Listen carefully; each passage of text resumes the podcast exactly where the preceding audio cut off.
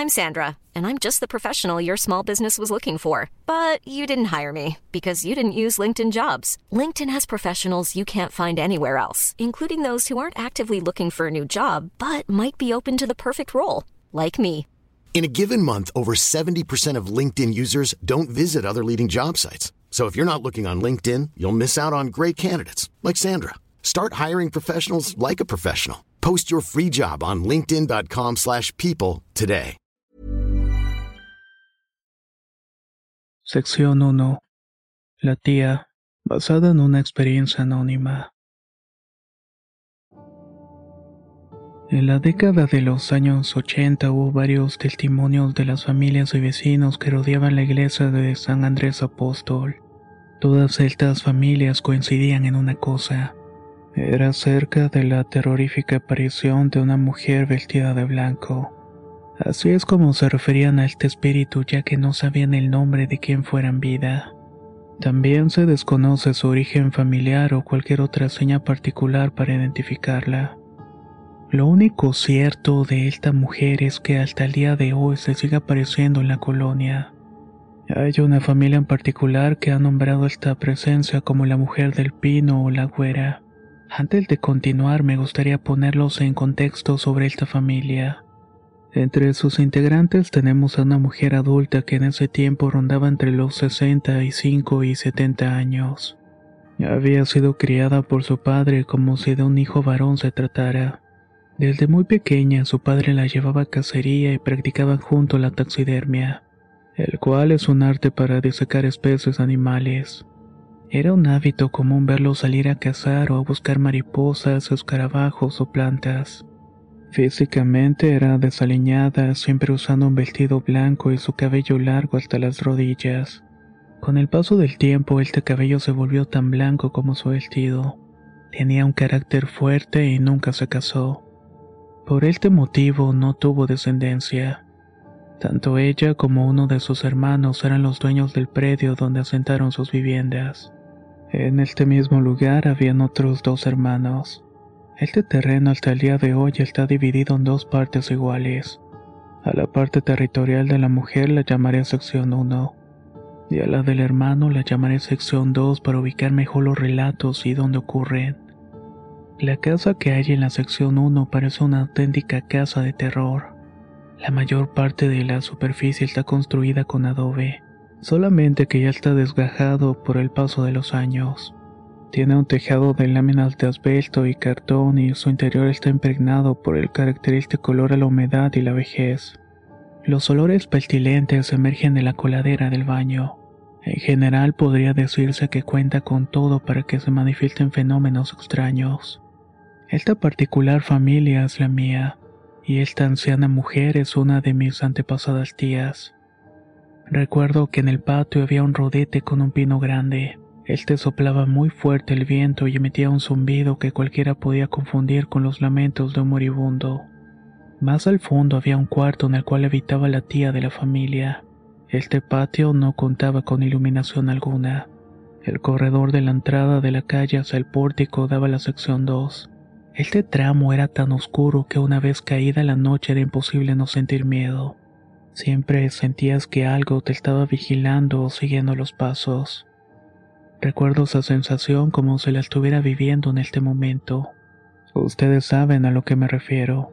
Si hacen un esfuerzo seguramente se imaginan lo que les puede suceder o les ha sucedido. Continuamente los vecinos aseguraban ver a la tía deambulando por las noches. Iba caminando junto al pino y haciendo con las manos el movimiento de alguien que toca un piano. También hablaba sola. Esto era lógico al pasar tanto tiempo en soledad, imagino.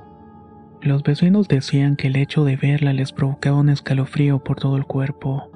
Según los vecinos que se asomaban a las ventanas que daban al patio de la sección 1, era prácticamente trasladarse a una dimensión desconocida. Una noche escucharon a la tía decir, Güera, no me hagas maldades y vete de aquí. Los vecinos fueron a asomarse por las ventanas para ver qué era lo que estaba pasando. Entonces vieron a la tía sentada en el rodete del pino. Estaba desenredando su larga cabellera con sus dedos delgados y huesudos. Vieron con terror cómo grandes mechones de cabello se quedaban enredados entre los nudillos. Entre la sombra de la noche y detrás de la tétrica silueta del pino se asomaba una mujer. Físicamente era muy parecida a mi tía, solamente que más joven. Su largo vestido blanco impedía ver si los pies efectivamente tocaban el suelo. Su apariencia recordaba a las novias que iban a casarse, pero esta no tenía velo. El cabello de esta mujer era largo, rubio y de tez blanca. La muchacha estiraba las manos para acariciar el pelo de la tía. Luego se escondía detrás de aquel árbol. Daba la impresión de que eran dos niñas jugando entre sí. Desde aquella noche los vecinos no volvieron a abrir sus cortinas. A partir de entonces escuchaban una voz que murmuraba de lejos el zumbido espantoso de las ramas del pino. Los ruidos de la casa de helado los invitaban a curiosear, pero ellos prefirieron frenar sus impulsos. No fuera que de un momento a otro la mujer del pino, la güera como ellos la llamaban, apareciera de pronto a sus espaldas. Este relato que escucharon es el primero de varias historias cortas que componen este lugar tan enigmático. Los dejo con esta segunda parte, por así decirlo. Y si te está gustando lo que estás escuchando, no olvides en suscribirte, ya que constantemente subimos material nuevo. This message comes from BOF sponsor eBay. You'll know real when you get it. It'll say eBay Authenticity Guarantee. And you'll feel it. Maybe it's a head turning handbag, a watch that says it all jewelry that makes you look like the gem, or sneakers and streetwear so fresh every step feels fly. eBay gets it. So look for the blue check mark next to that thing you love and be confident that every inch, stitch, sole, and logo is checked by experts. With eBay Authenticity Guarantee, you can trust that feeling of real is always in reach. Ensure your next purchase is the real deal. Visit eBay.com for terms.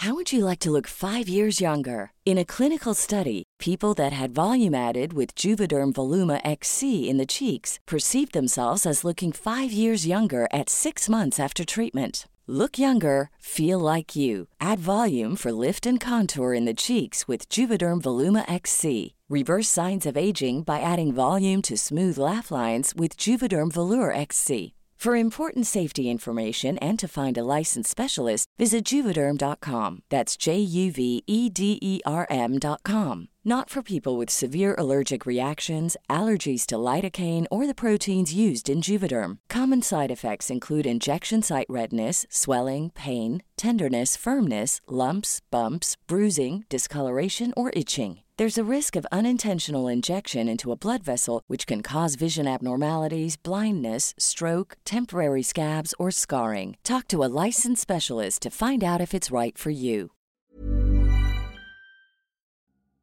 La primavera está aquí, así que es el mejor momento para sacar lo viejo de la rutina y vivir nuevas experiencias, entre ellas nuestros estrenos de terror y hasta una nueva manera de obtener dinero con tus compras gracias a iBota. iBota es una app que puedes descargar totalmente gratis y que te da la mayor cantidad de dinero en efectivo en cientos de artículos y marcas, no solo las botanas que disfrutas mientras nos escuchas. Olvídate de otras apps que son igual que brujos charlatanes y solamente te dan puntos fantasmas. Con iBota simplemente agrega tus ofertas a la aplicación y obtén dinero real que podrás transferir a tu cuenta bancaria, PayPal o tarjeta de regalo.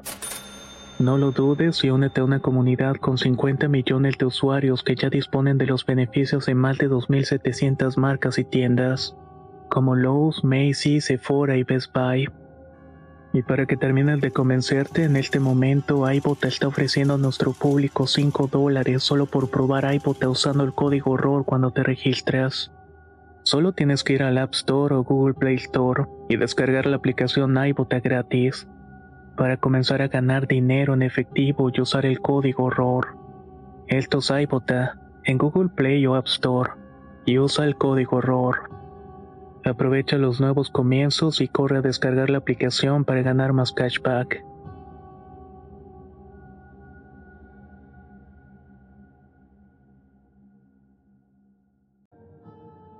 Corre, aquí estoy. Lo recuerdo muy bien. Era una noche sin luna. El viento soplaba y las ramas vibraban generando en mi pequeño cuerpo de niño de aproximadamente 10 años un escalofrío. Me ponían alerta como si algo estuviera a punto de ocurrirme. Había salido a la panadería que se ubicaba al otro lado de la calle. Por un momento me quedé quieto. El miedo de atravesar la sección 1 en completa oscuridad aceleró mi ritmo cardíaco, pero no tenía opción. Para salir de la casa necesitaba cruzar ese corredor en penumbras. El pensamiento de encontrarme con algo o alguien desconocido me alertó. Observé el corredor desde la calle y al fondo se veía la luz del patio de la sección 2. Tuve que juntar mucho valor. Cerré los ojos y abracé la bolsa del pan y comencé a correr. Sentí que mis pies pesaban mucho y mis piernas no me respondían. No quería abrir los ojos porque mi mente pasaba en imágenes de que me podía ocurrir algo. Me esforcé por llegar, pero el corredor se extendía con cada paso que daba. De pronto de mis manos cayeron las monedas por el ruido chillante de una voz que me dijo, Hey niño, ten cuidado, no corras porque te vas a tropezar. Por la tensión del momento grité despavorido con la sensación de que en cualquier momento me saldría el corazón de la boca. Estaba aterrado y con el grito atorado en la garganta. La voz que había escuchado era de la tía. Volteé hacia donde estaba ella y tenía la mirada fija y no sé si por el efecto de la adrenalina, pero me dio la impresión de que le estaban brillando los ojos. Apenas estaba recuperando el aliento y buscaba las monedas que se me habían caído al piso. Ahí escuché nuevamente a la tía que volvió a hablar. No, no, él es el hijo de mi sobrina. Todo está bien. Dirigí la mirada a donde estaba la tía y vi que se metió a la casa. Solo la juzgué de loca y seguí mi camino. Cuando llegué a la puerta que daba a la sección 2, regresé la mirada y alcancé a ver la silueta de espaldas de una mujer. Una que se parecía mucho a mi tía, solamente que su vestido y cabello eran diferentes. Me distraje por un momento para meter la llave en la cerradura y al volver hacia la silueta ya no estaba. En ese momento reaccioné y la tía ya se había metido a la casa. Entonces, ¿quién era ella? Con estas ideas no lograba insertar la llave porque mi pulso estaba muy acelerado. No puedo recordar qué pasó después, pero esta experiencia quedó marcada en mi mente. La mujer del pirul. Procuramos ser cuidadosos al hablar de este tipo de temas frente a los familiares, amigos, pero sobre todo los niños. Cuando a mí me decían que lo que vimos o escuchamos era producto de mi imaginación, lo creí. Eso hasta que los adultos pasaron por una situación semejante bajo el mismo techo. Nunca se han vuelto a pensar que es secretos de familia que se te han ido ocultando. Pero esto créame que puede llegar a ser cierto. En la sección 2 se ubica un área de jardinera con rodete de ladrillos pintados de rojo y líneas blancas. En la jardinera había un árbol de perul frondoso. A pesar de que era viejo, daba buena sombra y en sus ramas anidaban diferentes aves. Había un tronco que se diferenciaba de los demás. Se orientaba justamente enfrente a una de las ventanas de la planta alta de la casa de mi tío. Era un tronco seco y hueco. Cada que soplaba el aire rechinaba tan fuerte que parecía que en cualquier momento se iba a caer.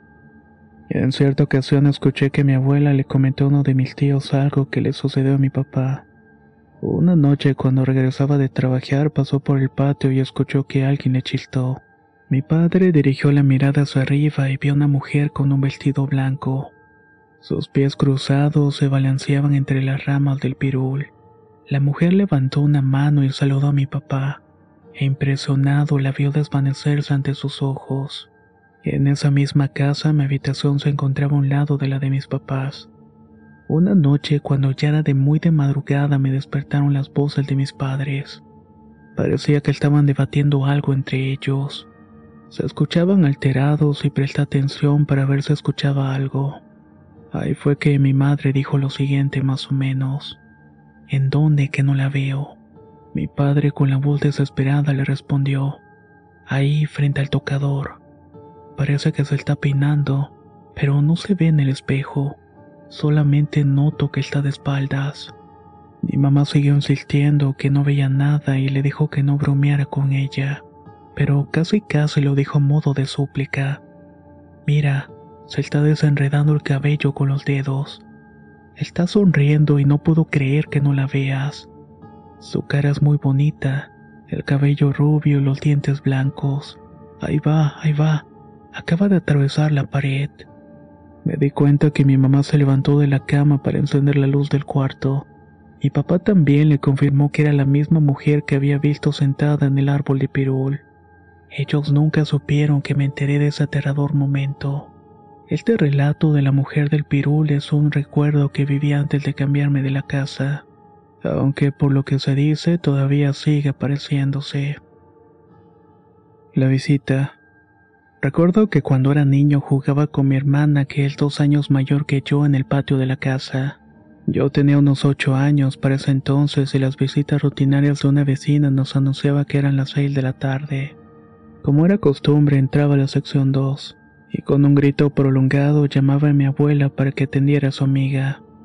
Mi hermana y yo corríamos para avisar la llegada de la vecina. Siempre iba ataviada con un vestido de color negro con estampas de flores, un mandil color azul a cuadros pequeños, guarache y el cabello largo entrecano recogido en dos trenzas. Era una mujer de tez morena y de origen indígena. Ella pasaba hasta donde estaba un rodete de tabique, justo debajo de una higuera frondosa con frutos abundantes. Enseguida mi abuela salía de la casa para cruzar el patio y llegar hasta la higuera en donde se sentaba por bastante tiempo para platicar. Como lo comenté, es una visita rutinaria que duró muchos años.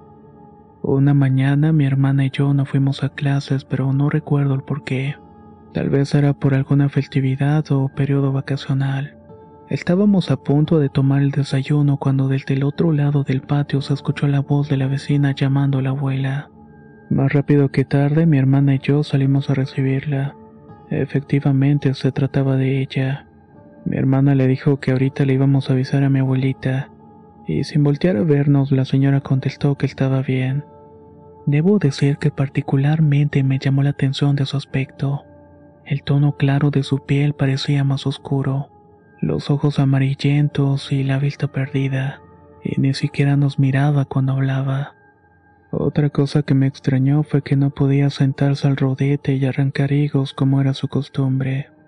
Mi abuela se paró la entrada de la casa y desde ahí gritó que saldría pronto, que nomás le permitiera servir el desayuno. A mi abuela le sorprendió que la visitara a esa hora del día. De hecho, pensó que tal vez necesitaba algún favor urgente o que iba a lavar. Como el espacio de la casa de la vecina era reducido, mi abuela le permitía lavar y tender su ropa en la nuestra. Al cabo de algunos minutos mi abuela salió junto con mi hermana y conmigo. Como esa mañana la vecina estaba muy rara, tuvimos curiosidad en saber la razón.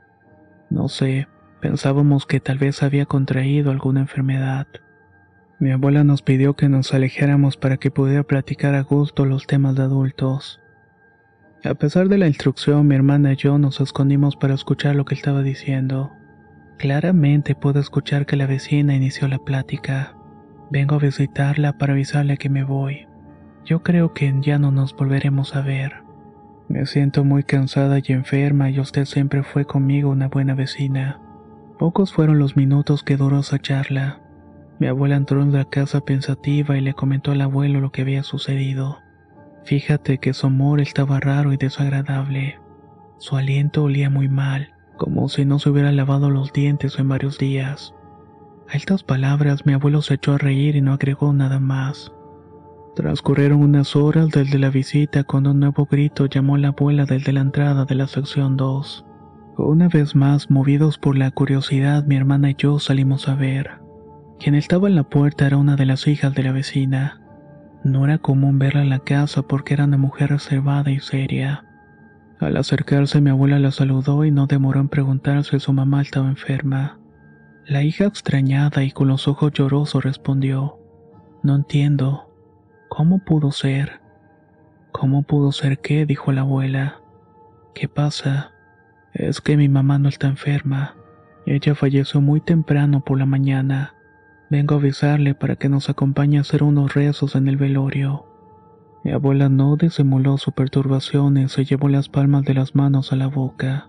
Mi hermana y yo también nos asustamos y mi hermana fue la que se animó a decir, pero si nosotros la vimos esta mañana, Nos dijo gracias niños. A diferencia de nosotros, a la hija no le sorprendió para nada escuchar esto. Puso la mano sobre el hombro de la abuela y susurró que su madre lastimó mucho y que probablemente había venido para despedirse. Gracias por decirme esto, agregó. Me siento en paz. Estas han sido algunas de las experiencias vividas en esta casa. Varias me dejaron los pelos de punta y otras más bien me hicieron reflexionar sobre lo ocurrido. Ahora quisiera despedirme de ustedes haciéndoles una pregunta. ¿Alguna vez hablaron con una persona y sospecharon que vino a despedirse de ustedes? Tal vez se les pasó pero no se dieron cuenta. No olvides en compartir tu respuesta con nosotros. Soy Antonio de Relatos de Horror y nos escuchamos muy pronto.